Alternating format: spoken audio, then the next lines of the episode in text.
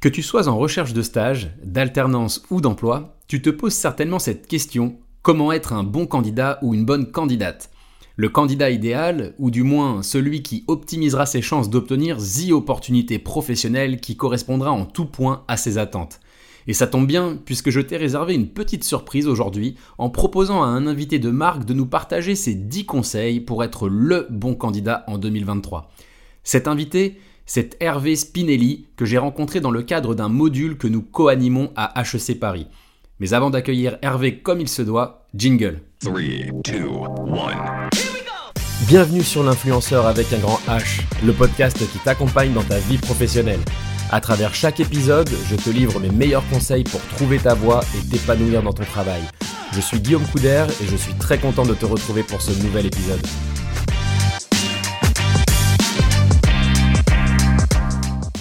Bonjour Hervé.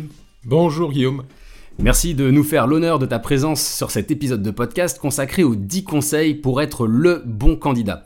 Est-ce que tu peux nous dire euh, ce que tu fais dans la vie, qui tu es, euh, quelles sont tes passions et surtout pourquoi le sujet du jour te passionne depuis tant d'années? Alors, je suis euh, aujourd'hui consultant dans un cabinet que j'ai créé il y a maintenant un an et que j'ai dédié finalement essentiellement au recrutement. Et jusqu'à maintenant, j'étais DRH euh, pendant de très longues années. Euh, j'ose même pas le dire pendant combien de temps? ok, bah en tout cas, je pense que tu en as rencontré des candidats. Tu as toi-même été candidat hein, par le passé, j'imagine. Ah oui, alors ça c'est l'avantage, c'est de, en effet, pouvoir être soi-même candidat. Il y a même encore pas si longtemps que ça, j'ai pu éprouver ce qu'était en effet euh, le, l'entretien de recrutement. ouais, bon, donc en tout cas, ça peut rassurer les candidats qui nous écoutent. Les DRH ou les recruteurs que vous rencontrez au quotidien ont déjà été dans votre situation. Alors ça, c'est pas un conseil, c'est juste un constat et c'est assez rassurant. Ce que je vous propose maintenant, c'est de passer à la liste des 10 conseils pour être le bon candidat. Alors, Peut-être euh, en premier conseil, et Hervé, euh, ma question du coup s'adresse évidemment à toi, quel est l'objectif de faire un CV Parce que c'est une question que beaucoup se posent. L'objectif de faire un CV aujourd'hui, c'est clairement de donner envie euh, à la personne qui va le recevoir de vous rencontrer. Euh, clairement, il ne s'agit pas de tout dire dans son CV, euh, c'est pas une liste exhaustive de toute sa vie et de son œuvre, c'est surtout une façon euh, de donner cette envie, d'attirer l'attention et de se dire bah tiens, j'ai envie d'en savoir plus. Ouais, envie d'en savoir plus et du coup, bah, qu'est-ce qu'on pourrait mettre en avant sur son CV euh, Quelles sont, on va dire, les grandes parties traditionnelles du CV qu'il faut absolument pas oublier? Ce qu'il faut pas perdre de vue aujourd'hui quand on fait son, CV, c'est évidemment le poste auquel on postule. Et donc, euh, ce qui est intéressant de faire, c'est aussi d'avoir plusieurs CV pour pouvoir l'adapter euh, à sa cible, si je peux le dire comme ça, et notamment au poste en termes de compétences. Si je cherche un poste dans la vente et que j'ai des expériences euh, diverses et variées, je vais essentiellement faire ressortir ou plus davantage faire ressortir mes compétences dans la vente. Euh, et si je cherche à mettre en avant d'autres types de compétences euh, de management parce que le poste contient une dominante management, à ce moment-là, je modifie mon CV dans ce sens-là. Oui, donc en fait, il faut adapter le document, adapter ce CV qui est bien utile derrière aux recruteurs. C'est un bon point de repère pour eux. Donc ça, c'est déjà un bon premier conseil. Merci beaucoup Hervé. Euh, en deuxième conseil, quel serait du coup pour toi le BABA euh, de l'entretien de recrutement? Alors ça va paraître très basique, euh, mais dans les BABA et dans les choses qu'on apprécie, c'est par exemple quand le candidat se présente à l'heure. ça peut paraître idiot de le dire, mais il y a quelques codes comme ça qui ont encore la vie dure. le fait de se présenter dans une tenue qui correspond à l'ambiance évidemment de l'entreprise, euh, si j'arrive dans un cabinet euh, de conseil ou euh, dans une banque ou dans une assurance, on, on, considérera assez facilement que la tenue doit être un petit peu plus soignée que si je me présente dans une entreprise peut-être plus industrielle. Oui, donc clairement la posture est donc essentielle en entretien, c'est quelque chose qu'il faut absolument travailler. D'ailleurs, je, je t'invite en tant que candidat à consulter les articles que j'ai pu rédiger sur le site de Glassdoor sur, sur le sujet. Merci Hervé en tout cas sur ce deuxième conseil. On passe au troisième conseil de cette liste, de ce top 10 des conseils pour être le bon candidat ou la bonne candidate, à quoi sert un entretien de recrutement exactement? Alors, si on se place dans la perspective euh, d'un recrutement euh, traditionnel qui a fait l'objet d'un cahier des charges, euh, à savoir que l'entreprise a exprimé son attente en termes de compétences, l'entretien de recrutement, il va exclusivement servir à valider le fait que le candidat ou la candidate dispose des compétences en adéquation avec le poste. Autrement dit, ce n'est pas la recherche du candidat idéal, et c'est surtout toujours une opération de comparaison entre différents candidats. Euh, quand on a la chance, en effet, de pouvoir euh, en sourcer plusieurs. Et ça reste toujours cette opération euh, de comparaison qui, doit guider finalement le recruteur. Hein, donc on n'est pas là pour rechercher finalement la personne parfaite, notamment en termes de compétences et de personnalité, surtout comme malheureusement souvent on peut avoir l'impression de le voir. Oui, donc ce que je retiens, c'est que du coup le recrutement, c'est une adéquation entre les compétences et la personnalité du candidat avec le poste et l'entreprise ciblée. C'est un peu en fait, le recrutement, c'est un peu l'ancêtre des applications de rencontre avec le fameux It's a Match version Tinder, mais du coup côté emploi. Euh, quel serait ton quatrième conseil, Hervé? Aujourd'hui, euh, on parle beaucoup des compétences sous différents euh, formats, euh, les hard skills, les soft skills. on peut parler aussi des compétences qu'on peut qualifier de transversales, qu'on aborde un petit peu moins aujourd'hui, qui sont finalement ces compétences que vous avez développées et que vous dont vous disposez, quel que soit votre secteur d'activité. Pour prendre un exemple, la compétence qui consiste à réagir face à l'imprévu, euh, peut prendre différentes formes, euh, s'évaluer de manière différente, mais c'est une compétence qu'on peut retrouver dans beaucoup d'emplois. Et quelque part, le fait euh, de réfléchir au type de compétences nécessaires dans le poste pour lequel vous postulez et de mettre en avant vos expériences en la matière permettra aux recruteurs de voir de quelle manière vous vous rapprochez finalement de la cible. Ouais, mais c'est pas évident de se mettre en avant quand on est candidat, qu'on sort d'école potentiellement. Euh, on se dit qu'on n'a pas de légitimité. Donc tu me confirmes, Hervé, que tous les candidats aujourd'hui ont des compétences à mettre en œuvre. Pas forcément des compétences acquises professionnellement, mais peut-être les hobbies, peut-être des expériences personnelles vécues. Ça, c'est des choses qu'on peut mettre en avant aussi ah, Mais complètement, et c'est tout à fait vrai dans le recrutement, en effet, des, débutants. On va généralement chercher à savoir, à travers les hobbies, à travers euh, leur investissement associatif, euh, à travers leur, investissement euh, y compris au sein de l'école, euh, bah, quel type de compétences euh, ils ont pu développer, de compétences d'organisation, éventuellement de communication, de maîtrise de données mathématiques ou budgétaires, à travers bah, la gestion d'une association, à travers tout ça en fait. Ah, c'est super intéressant. En tout cas, ça permet, j'imagine, aux, candidats qui nous écoutent d'être un peu plus en confiance aussi vis-à-vis de recruteurs. Et ça m'amène justement ce cinquième point. On arrive à la cinquième bonne pratique, on va dire, pour être le meilleur candidat. C'est vrai qu'aujourd'hui, quand on pose la question aux recruteurs, on a le sentiment qu'ils se sentent en, position de faiblesse par rapport aux candidats. Ils se disent qu'ils euh, vont avoir du mal à trouver le candidat idéal, donc ils se sentent pas forcément en situation de force. Et quand on pose la question aux candidats, bah, eux non plus ne se sentent pas en position de force. Ils ont l'impression que ce sont les recruteurs qui ont le pouvoir. Ça, c'est issu du coup d'une enquête Hello Work. Alors du coup, le recruteur, est-ce que ça doit être euh, notre allié ou à l'inverse un ennemi redoutable? Alors je crois que, en effet, cette question du, rapport de force, euh, elle est assez centrale aujourd'hui dans, la posture euh, soit du candidat, soit du recruteur. Et je crois que la position médiane qui me semble être la bonne, c'est aujourd'hui, c'est que le recruteur comme le candidat sont sur le même niveau d'égalité. En sens, le candidat a tout intérêt à voir le recruteur comme un allié, davantage, euh, notamment parce que euh, le monde est petit et que même si euh, à l'occasion d'un recrutement l'affaire ne se fait pas, il est toujours bon de garder, de, laisser de bons souvenirs.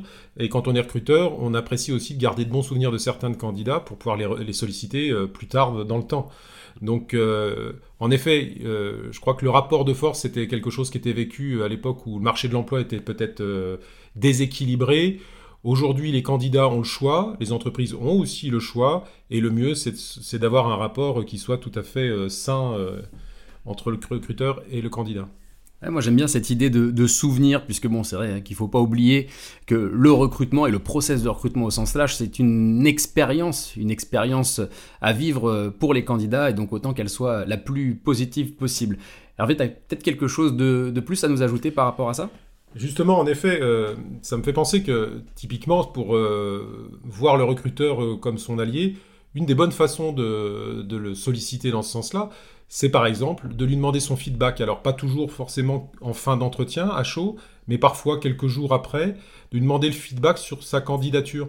Euh, c'est souvent très éclairant, ça permet aussi de progresser dans sa façon de se présenter, et euh, c'est un service que le recruteur euh, apprécie de rendre, parce que ça témoigne aussi de l'intérêt que le candidat a eu à postuler, par exemple. Ah oui, complètement. Je suis, bien d'accord. Oui, le, feedback à demander, puis en plus, ça donne tout son sens au métier de recruteur qui apprécieront du coup que vous leur demandiez leur retour par rapport à l'entretien. Alors, est-ce que tu as un, sixième conseil à nous partager, Hervé? Alors si on est dans cette optique euh, bah, d'un rapport équilibré, euh, j'aurais tendance à dire qu'il faut éviter, euh, et plutôt ne pas travestir la réalité dans ses réalisations. C'est vrai d'un côté comme de l'autre d'ailleurs. C'est vrai pour l'entreprise qui doit éviter de survendre sa marque employeur ou ses valeurs et plutôt se contenter déjà de vendre ce qu'elle est capable de faire. Et le candidat, de la même manière, le mieux, c'est qu'il essaye de vendre ce qu'il est capable de faire.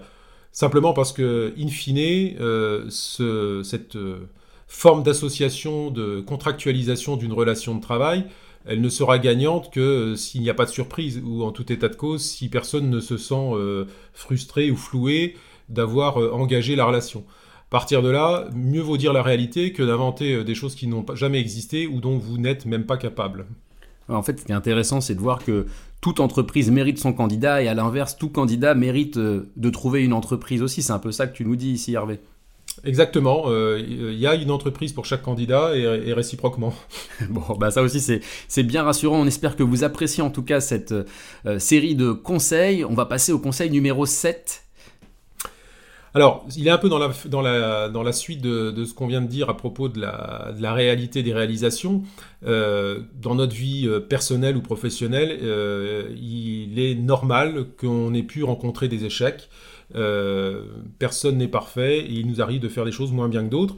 il est important dans un entretien de savoir expliquer ces échecs. Ce qui intéresse le, recruteur dans son analyse, normalement, c'est pas tant le fait que vous ayez eu des échecs, parce qu'une fois de plus, il va pas vous juger sur le fait de, ne pas avoir réussi à certains moments. Euh, une fois de plus, ça arrive à tout le monde. En revanche, ce qui l'intéresse, c'est d'évaluer votre capacité à, les avoir affrontés et de savoir ce que vous en avez fait, en fait, de ces échecs. Parce que quelque part, derrière, ça témoigne d'une certaine compétence, en effet, soit à prendre de la distance, du recul sur les choses, ou d'analyser ce qui a pu se passer. Hein, donc ne pas avoir peur de parler de son échec, c'est vraiment quelque chose qu'il faut garder à l'esprit quand on, présente son parcours et où il peut y avoir en effet des, des trous ou des embûches ça me fait penser justement à, cette valeur que prône Decathlon par exemple sur le, droit à l'erreur. Il y a aussi un livre hein, de Séverine Loureiro euh, qui s'appelle Le droit à l'erreur. C'est une valeur qui est voilà, particulièrement euh, mise en avant par certaines entreprises. Donc voilà, les échecs sont des forces sur lesquelles on peut capitaliser. C'est ce que je retiens en tout cas du conseil euh, numéro 7. on va passer au conseil numéro 8. Alors c'est vrai que c'est pas évident. Hein. Aujourd'hui, il y a beaucoup d'entreprises qui nous promettent un petit peu les mêmes choses, qui ont un peu des discours communs. D'ailleurs, je rencontrais deux grandes entreprises là cette semaine euh, qui euh, me partageaient bah, leurs promesses employeurs, donc euh, la promesse que ces entreprises-là font aux candidats, et elles étaient en tout point similaires ces promesses. Donc comment est-ce qu'on peut aujourd'hui décoder le vrai du faux en tant que candidat dans les promesses proposées par l'entreprise? Alors une façon euh, peut-être euh, un petit peu simple, mais c'est quand même euh, malgré tout de préparer son entretien, déjà en se renseignant sur l'entreprise, en allant voir ben, les différents sites de, scoring qu'on connaît pour voir si déjà quelle, position il se dégage de la part des, des collaborateurs qui ont pu par exemple s'exprimer ou des candidats qui se sont exprimés sur l'entreprise. Et puis en entretien, bien sûr, c'est poser des questions, c'est de s'interroger et d'interroger le recruteur sur euh, des, éléments qui sont annoncés en effet dans les messages de la marque employeur. Euh, et puis le, NEC plus ultra, euh, c'est aussi tout simplement de demander parfois, en cours de processus de recrutement, alors évidemment peut-être pas au premier entretien, mais s'il y en a d'autres, de rencontrer des candidats, des, collaborateurs de l'entreprise, et notamment même potentiellement les membres de, de la future équipe. et la fin de non-recevoir d'un recruteur sur ce sujet-là, pourrait vous orienter et vous en dire beaucoup quelque part sur euh, la volonté ou pas de l'entreprise euh, D'être transparente, par exemple. C'est clair, au moins vous pouvez faire appel à votre bon sens en tant que candidat et le petit tip, on va dire, le petit conseil par rapport à ça, les salariés euh, qui, euh, que vous pouvez solliciter au sein des entreprises sont appelés des ambassadeurs. Donc il y a des programmes ambassadeurs qui sont montés dans les entreprises. Euh, en gros, les entreprises mobilisent des salariés pour pouvoir répondre à vos questions directement depuis leur site carrière ou depuis d'autres sites web. Donc on arrive maintenant à l'avant-dernier conseil, hein. ça passe assez vite évidemment. Quand on a de bons conseils comme ça, on a envie de passer tout un après-midi à les écouter. Quel serait ton neuvième conseil Hervé? Alors, le neuvième conseil, euh, c'est un des éléments que le recruteur va chercher à, comprendre généralement euh, dans votre candidature et dans qui vous êtes, à savoir euh, quelles sont vos motivations, à quoi vous fonctionnez, qu'est-ce qui vous met en mouvement, et évidemment ensuite, qu'est-ce qui vous intéresse potentiellement dans l'entreprise et dans le poste pour lequel vous candidatez? C'est un travail d'apprendre à communiquer sur ces motivations et c'est un travail important, d'autant que le recruteur derrière euh, au-delà d'évaluer euh, si vos motivations sont suffisantes pour le poste qu'il a pour voir, va aussi pouvoir, se servir finalement de ce qu'il a recueilli euh, comme indication à donner à votre future équipe ou à votre futur manager sur la façon dont vous fonctionnez. Donc là aussi, il y a tout intérêt à, être transparent. mieux vaut en effet avoir des gens qui aient compris qui vous étiez plutôt que de les laisser découvrir au fur et à mesure, maladroitement parfois, euh, votre mode de fonctionnement.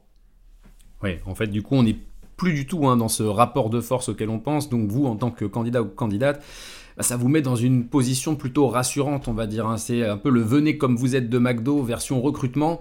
On cherche des talents, des potentiels, et donc vos motivations sont importantes. On arrive maintenant à notre dixième conseil, last but not least, comme je le dis souvent. Quel serait ce dixième conseil, Hervé? Alors le tout dernier, ben, a été évoqué à un moment euh, dans, notre échange, euh, c'est qu'en effet il faut soigner la relation.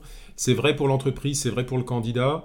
Euh, soigner la relation dans la durée, c'est aussi se donner la possibilité de s'exposer à de nouvelles opportunités plus tard, parce que ben, les besoins sont nombreux, une carrière c'est long, et évidemment on peut soit recroiser la personne, soit revenir candidater dans l'entreprise, et c'est toujours mieux de laisser un bon souvenir euh, dans l'entreprise, de la même manière que vous-même en tant que candidat, vous apprécierez euh, si euh, l'entreprise et le recruteur se comportent de telle manière que vous gardez aussi un bon souvenir de cette entreprise donc voilà, c'est une histoire de souvenirs. Hein.